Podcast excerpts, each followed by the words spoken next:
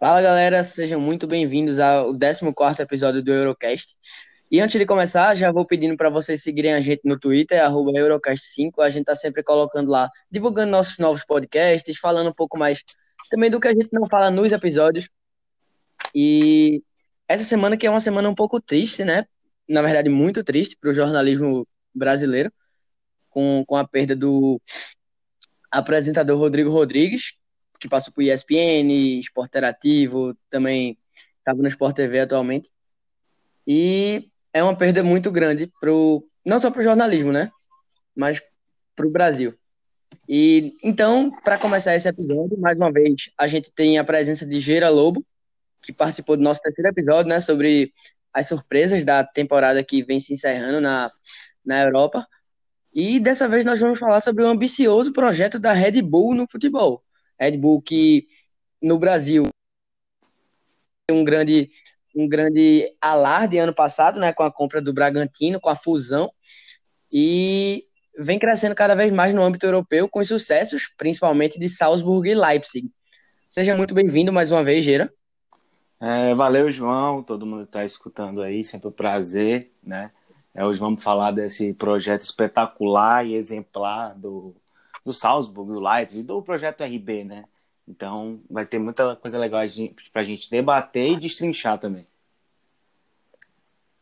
Exato. A, a gente sabe, para começar, né? A gente sabe que a Red Bull preza muito por um futebol diferente, um futebol focado na rede de olheiros, focado na formação de jogadores, focado em obter sucesso até no, no cenário internacional com esses jogadores jovens. A gente é muito comum a gente ver jogadores entre 18 e 24 anos assumindo cada vez mais é, um papel importante, né, no tanto no Salzburg quanto no Leipzig, né? Só, só de 2012 para cá a gente pôde ver Sadio Mané, Nabi Keita, Erling Haaland, então Marcel Sabitzer, todos jogadores que jogaram no Salzburg e vem, vem obtendo cada vez mais sucesso nesse, nesse mundo futebolístico europeu. O que é que a gente pode falar, Geira, desse, desse sucesso tão jovem? Cara, é, o sucesso do, desse projeto RB ele é muito legal, a fórmula do sucesso dele é muito legal. Como você disse, é, é muito raro, a gente vamos partir do princípio aqui do Salzburg, né, que é meio que o, vamos botar entre aspas, fornecedor do Leipzig, né, do sucesso do Leipzig, é, que virou potência na Alemanha, já está na Europa também é, garimpando boas campanhas, enfim. É, começando pelo, pelo Salzburg, né, até que eu fiz um texto recentemente falando de tudo que o, do, do que o Salzburg tem conseguido fazer. É, eles raramente, raramente contratam jogadores de 23 anos ou mais, né? Normalmente eles uhum. contratam, eles usam esse scout, essa rede de olheiros, para garimpar os melhores de jovens, assim, é, bem no início da carreira do, dos jovens jogadores ali no leste europeu, é, na África tem muita rede de olheiro do, do, do Salzburg, é muito grande na, na África também. E eles fazem esse, esse caminho, eles contratam esses jogadores, eles pegam esses jogadores e eles têm meio que uma filial, que é o FC Leifring, que é, que é um time da segunda divisão da Áustria, que serve como o quê? Como uma base, como uma espécie de base para o Salzburg. É, esses jogadores jovens que eles contratam, é, por exemplo, o, Ama, o Amadou Haidara, que hoje é jogador do Leipzig, é, passou por lá. Um monte desses jogadores jovens, eles vão primeiro por Leifring, exatamente para ganhar um corpo jogando no futebol profissional, não na base, jogando na segunda divisão, para depois serem utilizados no elenco principal do Salzburg. É uma parada muito inteligente e que o, mesmo, e o próprio Salzburg tem no site inglês né, deles explicando muito bem tudo que tudo esse scout que eles fazem. Eles analisam mais de 400 mil jogadores de temporada por temporada e eles vão pegando tudo que se encaixa no modelo, né, no que, no que eles acham que é encaixado no, no na filosofia do time e tudo mais. Isso vem ganhando né, cada vez mais destaque o Salzburg. Por quê? Porque o Salzburg, além de ser uma equipe é, que, é, que usa a mesma forma do Leipzig, né? Quer fazer um time forte com jovens jogadores. Não quer pegar medalhão ou algo do tipo para fazer um time forte, jogador de 29, 30 anos. Eles não querem. é, só se for algo assim, é, que eles sabem que vai auxiliar muito no crescimento desses jogadores jovens. Eles querem ser potência, eles querem ser competitivos com jovens jogadores. E o Salzburg é exemplo disso. Salzburg é o que, se eu não me engano, há duas temporadas, chegou em semifinal de Europa League com esse time, com um time de garotos, um time é, de Amadou Haidar e tudo mais. Então, chama atenção porque eles, além de é, é, evoluírem muito bem esses jogadores, terem isso na cabeça, eles também é, se permanecem competitivos e isso também encaixa na questão do técnico. A gente vai falar depois da forma de jogar, mas o técnico que tem que entrar, ele tem que ter a mesma filosofia do anterior. Né? Desde, desde o Roger Schmidt, isso mais ou menos começou ali no começo da década passada, começou com o Roger Schmidt, passou por Gandstad, passou pelo Adi Rutter, que é já o técnico do, do Eintracht Frankfurt, passou pelo Marco, o Marco Rose, que é, que é técnico do Borussia Mönchengladbach hoje, é, também passou pelo, pelo Oscar Garcia, e hoje é o Jess Marsh, que era é, auxiliar do Marco Rose, é, que foi pro, que deixou o time, e agora ele está nessa, nessa, nessa, nesse trabalho, né, mantendo a mesma base.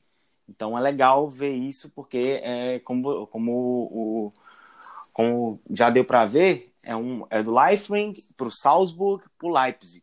É, e eles não têm problema de ter, esse, de ter esses, esses pulos. É, é um, algo normal. Claro que nem sempre vão pros, só para o Leipzig, mas é, a maioria desses jogadores vai para o Leipzig. O Pamecana é, é outro exemplo, o Sabitzer também. Enfim, um de jogadores e essa é uma fórmula que o, que o Salzburg barra o projeto da RB no modo geral é, pretende manter por, por muitos e muitos anos. Inclusive, a última contratação anunciada pelo Leipzig foi outro ex-Salzburg, né? Richan Huang, atacante, também joga mais aberto também. Mais, um, mais uma grande contratação, mais um grande garimpo, né? Achado. E, Inclusive e só, também. E, só para, e só para tipo, é, como eu disse, a maioria desses jogadores vão pro Leipzig, né? Mas assim, se você for pegar outros jogadores, pô, né, é, vai para clubes diversos, entendeu? O, o Kevin Campbell que, que hoje é destaque do Leipzig, na verdade, ele, na, ele, ele passou pelo Salzburg, foi comprado pelo Salzburg junto ao VFR Allen da Alemanha, é, ficou um bom tempo no Salzburg, jogou bem e foi vendido para o Borussia Dortmund, outro time da Alemanha. Então, assim, eles vão garimpando também. O Mané, que passou por lá, comprado pelo Metz, foi para o Southampton. O o Juan, como você disse, o Samaseku, que foi mais um daqueles, daqueles jogadores que foi, que é tipo um achado na África do Leipzig. É impressionante a quantidade de jogadores que, que, o, que o Salzburg, na verdade, perdão, acham assim na, ali na África. O Samaseku, que foi pro, pro Hoffenheim, o Haidara, o Nabi Keita. É, então, assim, é impressionante como eles conseguem produzir talentos. Esse, e entra naquela questão do scout que eles explicam tudo que tem a ver, que não é, tipo, não é um jogador, ah, esse cara tem potencial, pronto, vamos atrás dele. Não, não é assim. Eles vão, eles têm um perfil que eles querem e eles vão meio que eliminando. Cada, tipo, mil jogadores para a posição de goleiro, eles vão eliminando para ver qual, perfe... qual o essencial né, para a equipe, para encaixar na equipe, e aí vem o sucesso que a gente está cansado de falar aqui. Inclusive, ano passado foi a primeira vez que Salzburg e Leipzig se enfrentaram na fase de grupos da UEFA Europa League. E o time da Áustria levou melhor nas duas oportunidades, né? Na Alemanha venceu por 3 a 2 e na Áustria venceu por 1 a 0. Falando um pouco agora sobre, sobre todo esse sucesso nos scouts africanos que o Salzburg possui. Então, a gente sabe que tem muitos jogadores muitos jogadores africanos, até então desconhecidos, né?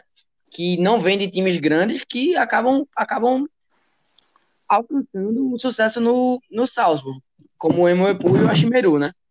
Sim, sim. Antes de tudo, olá, João, Jonathan, Geira, pessoal. Pois é, o sucesso não só de jogadores africanos, logo.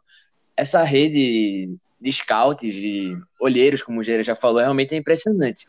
Na África, por exemplo, você tem o Emoepu e Daka de Zâmbia, tem o Ashimeru também, de Gana. Então, por exemplo, tem até na Ásia, você vai procurar, você tinha até recentemente o Ryuang e o Minamino, agora você tem o Okugawa. É, então, é impressionante até falar que é o seguinte, ao mesmo tempo que eles é, trabalham amadurecimento, evolução de jogador, já botando no seu time, eles já preparam um sucessor automaticamente. Por exemplo, você tem o Haaland. O Haaland já estava destruindo no começo dessa temporada. Você já tem o Daka praticamente pronto e que após a saída do norueguês já despontou. O Minamino, bem, você já tem o Coitá também, ótima, outro atacante vindo da África, tudo.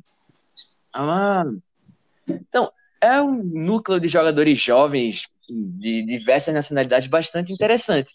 E realmente, esse, a média idade desse time é muito baixa. Se você for olhar, acho que tipo, acima de 30 anos, você vai ter o quê? O Umer na lateral esquerda.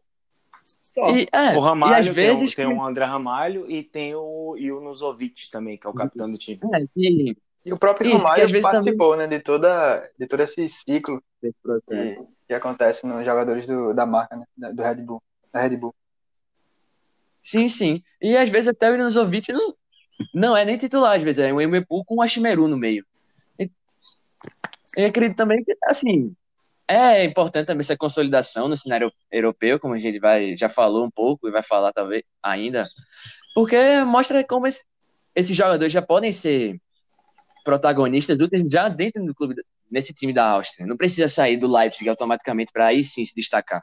É algo bastante e é, impo é, importante falar muito sobre essa reposição rápida, né, que eles têm. Então falou bem de Haaland com Daka, falou de Huang com o Kugawa, e até até estão até preparados já para a próxima saída, né, que deve ser o Zoboslai. Eles têm de posições parecidas, eles têm tanto o Bernede quanto o Okafor, quanto até o Camará, então de Mali. Então, eles estão sempre, estão sempre preparados para suprir as vagas deixadas por, por jogadores que partem para outros times. E o interessante é que eles contratam bastante, mas raramente gastam grandes valores. Quase nunca, na verdade.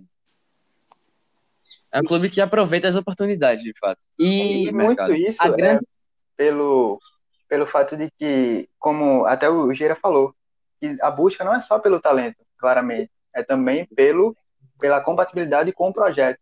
E pelo fato de eles contratarem jogadores tão novos, esses jogadores ainda não são cobiçados né, por grandes clubes e etc. E também pela questão da expansão do mercado, que eles buscam mercados alternativos e etc.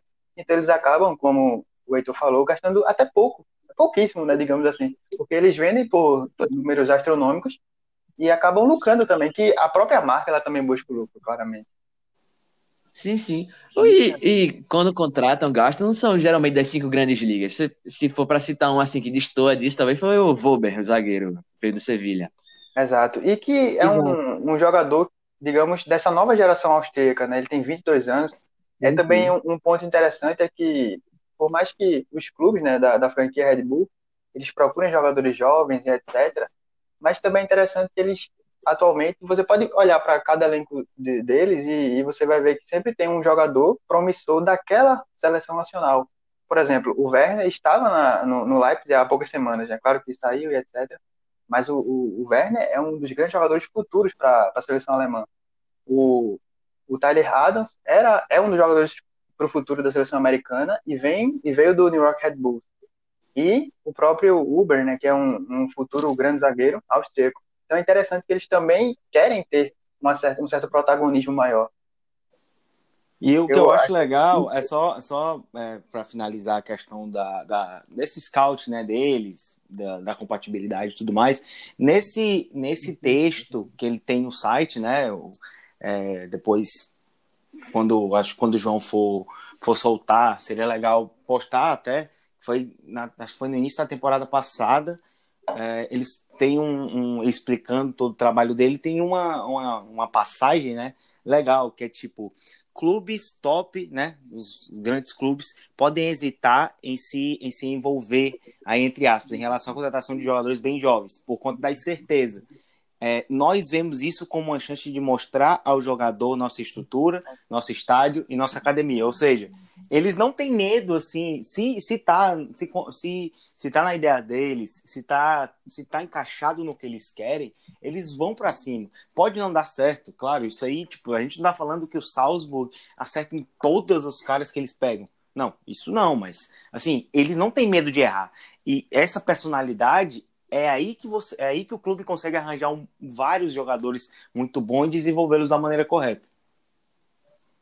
Exatamente. E, e, talvez a grande mente por trás disso tudo. No caso, o atual diretor né, de Scout e Relações Internacionais é o Ralph Rangnick, que inclusive se envolveu em polêmica recente, né, com ele tinha um suposto acerto com o Milan que chegou até a ser oficializado, mas depois o Milan voltou atrás. A gente vai tratar isso num podcast mais futuro e resolveu manter o Stefano Pioli, que faz um, um grande trabalho após a, a quarentena na Itália. O Ralf Rangnick, ele começou a carreira como coordenador de base no, no Stuttgart, lá em, na década, no início da década de 90, e foi levando a carreira como treinador até o ano de 2011, né, quando ele treinou o Schalke, quando surgiu a proposta do Salzburg para ser diretor esportivo na época. E acabou emendando né, o projeto do Salzburg no Leipzig, foi diretor no Leipzig, depois acabou assumindo como técnico antes da chegada de Ralf Hasenhutel na temporada 16-17, vindo do Ingolstadt. E hoje ele, ele trabalha não só no Leipzig, quanto no Salzburg, no New York Red Bulls e até no RB Bragantino. Ele chegou a coordenar uma, uma parte da transferência, do, da fusão do Red Bull com o Bragantino. E como seria, como seria dado esse novo projeto, né? A gente tem algumas contratações pontuais do Bragantino, só porque só para exemplificar a, a política, né, da, do, da RB, como é o caso do Arthur Vitor, como é o caso do Clayton. Então, até o próprio Claudinho, que teve muito sucesso em 2019, foi comprado é também o pelo clube que mais gastou na temporada. Sim. São mais Então, de 80 milhões. E que por enquanto tá dando certo, né? Muito É. bem no Paulista. Melhor campanha, melhor campanha do Paulista. Pois é, vai E enfrentar o Corinthians como mandante. É, e, e ele é, ele é o responsável por revelar grandes jogadores, né? Não só no, no Salzburg e no Leipzig, mas também no Hoffenheim. Quando ele era técnico e diretor do Hoffenheim, ele foi responsável pela contratação de Roberto Firmino, por exemplo, vindo na época do Figueirense, né? Pouca gente, pouca gente imaginava que Firmino fosse ter sucesso. E não só Firmino, né? Mas Mané, Keita, Minamino, todos esses jogadores que a gente já falou que hoje estão num clube relativamente maior. Gera, que- como você enxerga essa função do Ralf Rangnick? Cara, o, o Ralph, ele, ele, como você disse, né, ele começou ali, no, ali em 2011, 2012, como diretor do Leipzig e do Salzburg, né, era um início grande, o Leipzig estava, se eu não me engano, ainda na segunda ou era na terceira divisão, eu não consigo me lembrar exatamente agora, mas ele já pegou, tipo, no início do projeto, algo grande, assim, já queria transformar em algo grande, ao, é, o que ele faz hoje, é, até não vou dizer que eu, que eu achei sensacional ele não ter aceitado o projeto do Milan, eu acho que seria legal, mas o, o, o que a gente mais destaca aqui do, do Ralph é, é o seu trabalho nos bastidores ali, na, na projeção do elenco, é, de, no, no- no interno, né? Como técnico, assim, ele, para mim, ele é bem abaixo como do que como diretor mesmo, eu acho que em questão de negociação, em questão de montagem de elenco ali, contratações, eu, eu acho que ele trabalha melhor do que exatamente como um técnico. Não que ele seja ruim, mas é, eu acho que ele é mais importante como. A gente fala na. A gente que assiste muitos esportes americanos fala manager, né? Aquele cara que cuida de tudo ali, né? Faz um trabalho muito, muito bom nas internas. E ele é o grande responsável, né? É um cara que tem um olhar muito bom para o futebol, não só elenco, mas tudo que o, que o, que o projeto RB tem passa pelas mãos do Ralph, né? Você mesmo diz, João, do, que ele tem esse dedinho no RB Bragantino, ele tem o que precisar, o que o clube precisa, ele vai botar um dedinho ali exatamente para crescer cada vez mais o clube. E é, é muito bom o trabalho. É, o clube vem colhendo esses, esses frutos e eu tenho certeza que todos ali que trabalham dentro com o Ralph tem ele como um exemplo. Tem, ou seja, quando ele parar, o clube já vai ter essa filosofia criada muito por causa dele. Então, é, grande responsável é ele, o sucesso está aí. O Salzburg é competitivo demais na Europa League ou na Champions League também, é, fazendo jogos muito divertidos. É, nessa questão do scout, Leipzig eu já falei outras vezes, né? É uma potência na Europa já, isso aí é inegável. E tudo isso passa pelo trabalho do Ralph, em tudo que ele faz. ele, ele é muito, muito consciente no que ele precisa fazer, na filosofia das contratações de jovens jogadores, é, dessa fórmula, do caminho dele, que eles têm que correr, desde o Salzburg para o Leipzig, é, passando por, por tudo isso aí.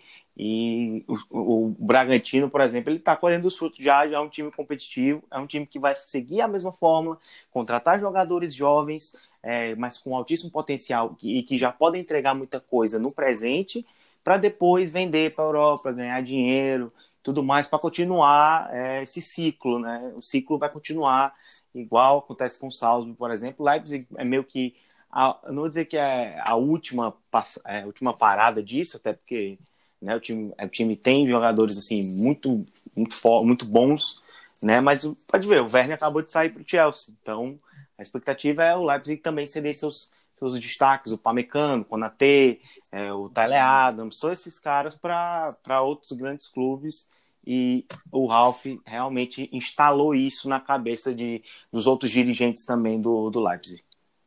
É importante a gente e um ponto interessante. Fala é que ele já teve um trabalho parecido né, no Hoffenheim, quando o Hoffenheim começou a investir bem mais, ali cerca de 2005, 2006, e ele foi também o nome escolhido, acho que o Hoffenheim era na terceira divisão, e ele tem a mesma mentalidade já, de buscar jogadores jovens e crescendo, que foi aí que ele encontrou o Firmino, como o, o João citou, isso mais à frente, claro, mas ele já tinha uma certa experiência, né, bem interessante isso, e, e, e também tem uma história interessante, que o Joaquim Lan, ele foi escolhido né, como técnico adjunto, o, o auxiliar do Jürgen Klinsmann, pós-Copa 2002, mas a suspeita, né, a especulação no tempo é que quem seria escolhido era o Ralf Rangnick.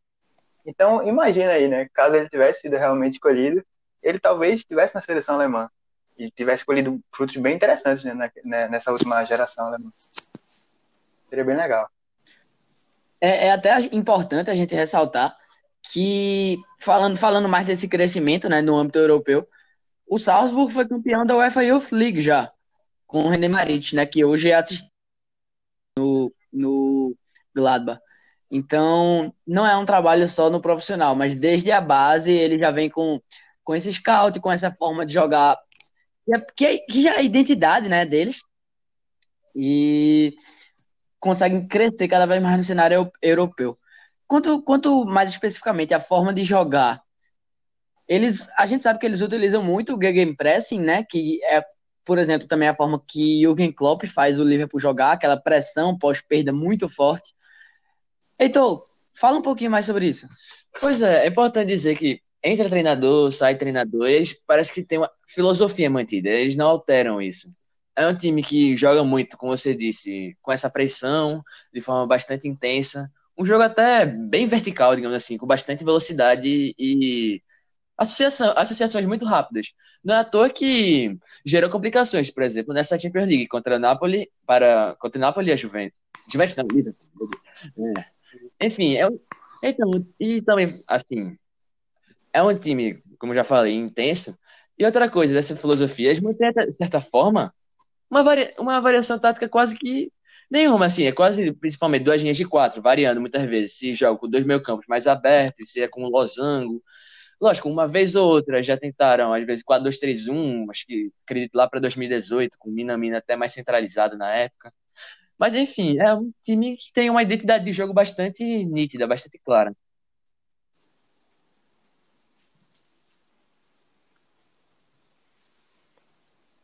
Exato, exato, exato.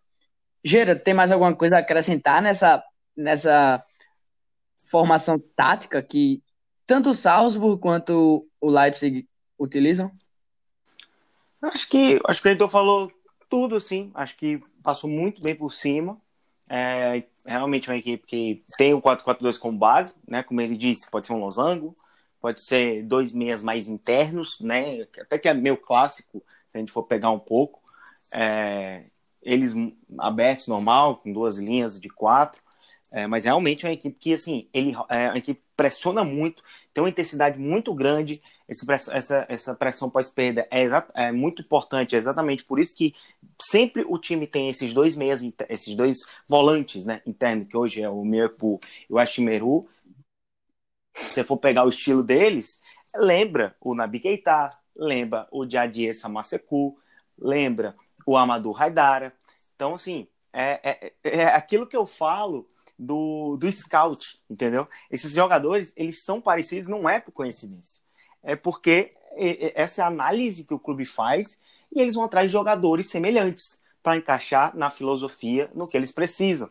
Como eu falei dos técnicos também, que tem que ter isso na cabeça. Não é que seja uma obrigação o técnico só jogar desse jeito, mas tendo isso na cabeça, tendo essa filosofia, aprendendo desde lá do Roger Schmidt, vendo tudo, cara, é muito mais fácil você contratar, achar esses encaixes melhor, entendeu? Do que do que ficar mudando direto. É bom ter esse modelo, é bom ter essa, essa estrutura parecida é, ano após ano. Então, é uma equipe que acelera muito o jogo, é, é uma equipe que não é de circular muita bola. Até contra times é, bem fechados, se você assistir jogos do campeonato austríaco, é, mesmo com essas equipes fechadas, o, o, o, Salzburg ele tenta acelerar muito o jogo, muito. O Leipzig é a mesma coisa também, é, com o Nagelsmann, mas o Nagelsmann até um pouco mais gosta mais de circular mais a bola, gosta de tocar mais com paciência. Mas, por exemplo, o time do Josh Marsh é, os times do Salzburg são muito velozes, principalmente o último terço, que, usa muitos laterais também. Às vezes fica mais desguarnecido atrás, acaba sofrendo um pouco de transição, mas ele é tão veloz, ele é tão intenso na pressão ali, que ele vai te sufocar. É equipe que te sufoca. Então, é, tem associações muito boas também, e é um time tão técnico, forte fisicamente também. Então, é, é muito divertido. Se você gosta desse tipo de jogo, gosta, a maioria gosta, né? Mas se você gosta de, gosta de acompanhar, de assistir, é, o, o, time do Salzburg é um, é um, prato cheio e é, uma, é meio que um espelho, talvez, do Leipzig. É porque como o Leipzig tem o Nagelsmann, o Nagelsmann é um cara que varia mais. É, eu já vi o Nagelsmann jogando até com três zagueiros, tudo, é, que, que muda bastante. O Salzburg não, o, já, o Salzburg não tem, não tem essa, essa variação tão grande, tem uma estrutura mais focada, mas o Leipzig é, varia mais, é legal também observar, mas eles têm uma, um jeito de jogar parecido. Como nem tudo são só coisas boas, a chegada da Red Bull no mundo do futebol também traz alguns aspectos negativos. Como principalmente, né, é o que na, na verdade é o que mais aflige os torcedores desses times, é o fato da perda da tradição.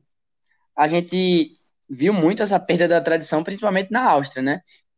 A gente sabe que o Salzburg é o antigo Áustria, é o antigo Áustria Salzburg, que também já foi chamado de Cassino Salzburg, inclusive no ano de 1994, quando eles foram para a final da Copa da UEFA, né, contra a Inter de Milão, de Walter Zenga, Rubens Sousa e Dennis Bergkamp. E a torcida do, do Austria Salzburg, em 2005, logo após a compra pela Red Bull, não, não recebeu muito bem essa notícia. Claro, a gente sabe que o investimento passaria a ser maior, o time passaria a ser mais competitivo, tanto que dos 13 ou 14 títulos nacionais que eles possuem até hoje, 11 foram desde, desde a compra. Então, eles passaram a dominar o futebol austríaco desde a, desde a fusão com a Red Bull. Mas, em 2006, logo, logo um, é uma curiosidade, na verdade, logo após a, o lançamento do uniforme, do RB Salzburg, foi anunciado que as cores originais do Austria Salzburg, que são roxo e branco, só poderiam ser utilizadas nos meiões do goleiro. Então, isso mostrou que a tradição seria perdida. E a maior parte dos torcedores simplesmente não aceitou.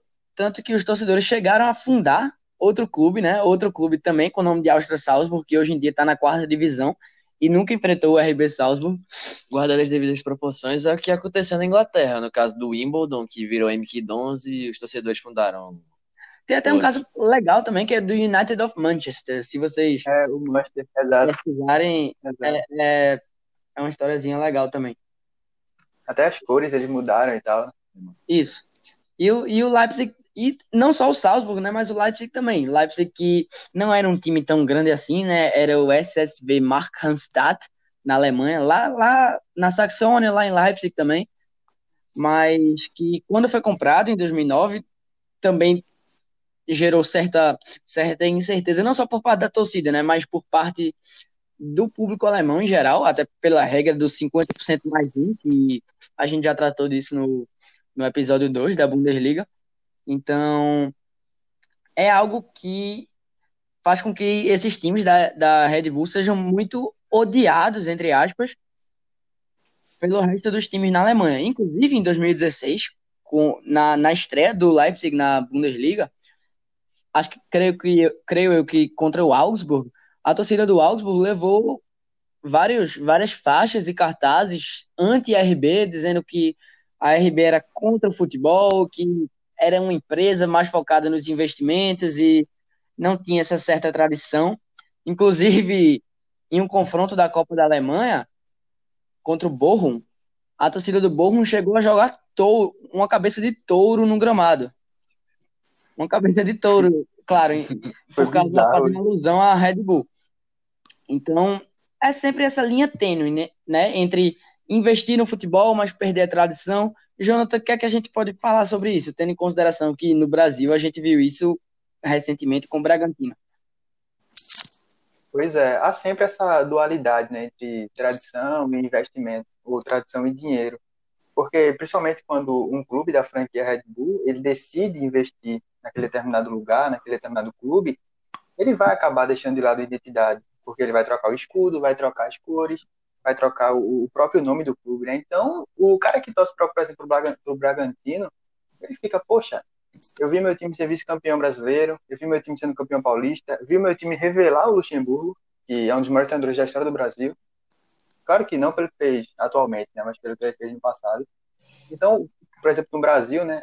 É, houve essa perda de tradição, somente em relação ao Bragantino e também pelo fato de que o RB Bragantino ele não seguiu esse, esse ciclo natural. E, por exemplo, o Leipzig seguiu. O Leipzig começou na quinta divisão, como o João falou, e foi galgando até chegar na primeira divisão, chegou e já foi até vice-campeão, né, logo no início. E, e, isso não aconteceu no Bragantino, porque o RB Brasil não teve sucesso, então eles conseguiram um meio de, de pular etapas.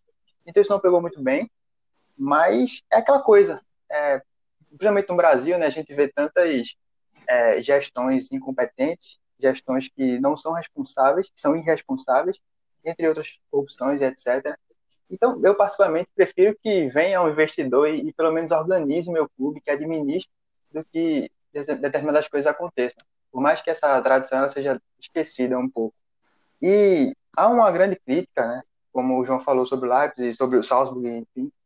Mas quanto ao Leipzig, é porque, como tem essa regra de 50 mais 1, é, muitos, principalmente adversários, né? Essa, é, toda esse, essa revolta em relação ao Leipzig não é em relação aos torcedores do Leipzig, até porque a, a cidade abraçou o clube, é um dos clubes que tem a maior é, é, renda, não, média de público. Torcedores, média de público e etc. do, Mas do eles não alemão. Têm sócios. Eles não têm sócios.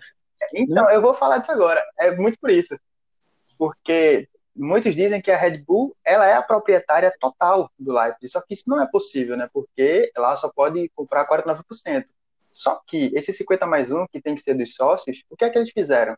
Eles aumentaram e muito o valor para ser sócio, muito maior, por exemplo, que o Bayern de Munique, e eles é, reuniram esses sócios em um determinado grupo, parece que são 17, 17 ou 18, alguns 17.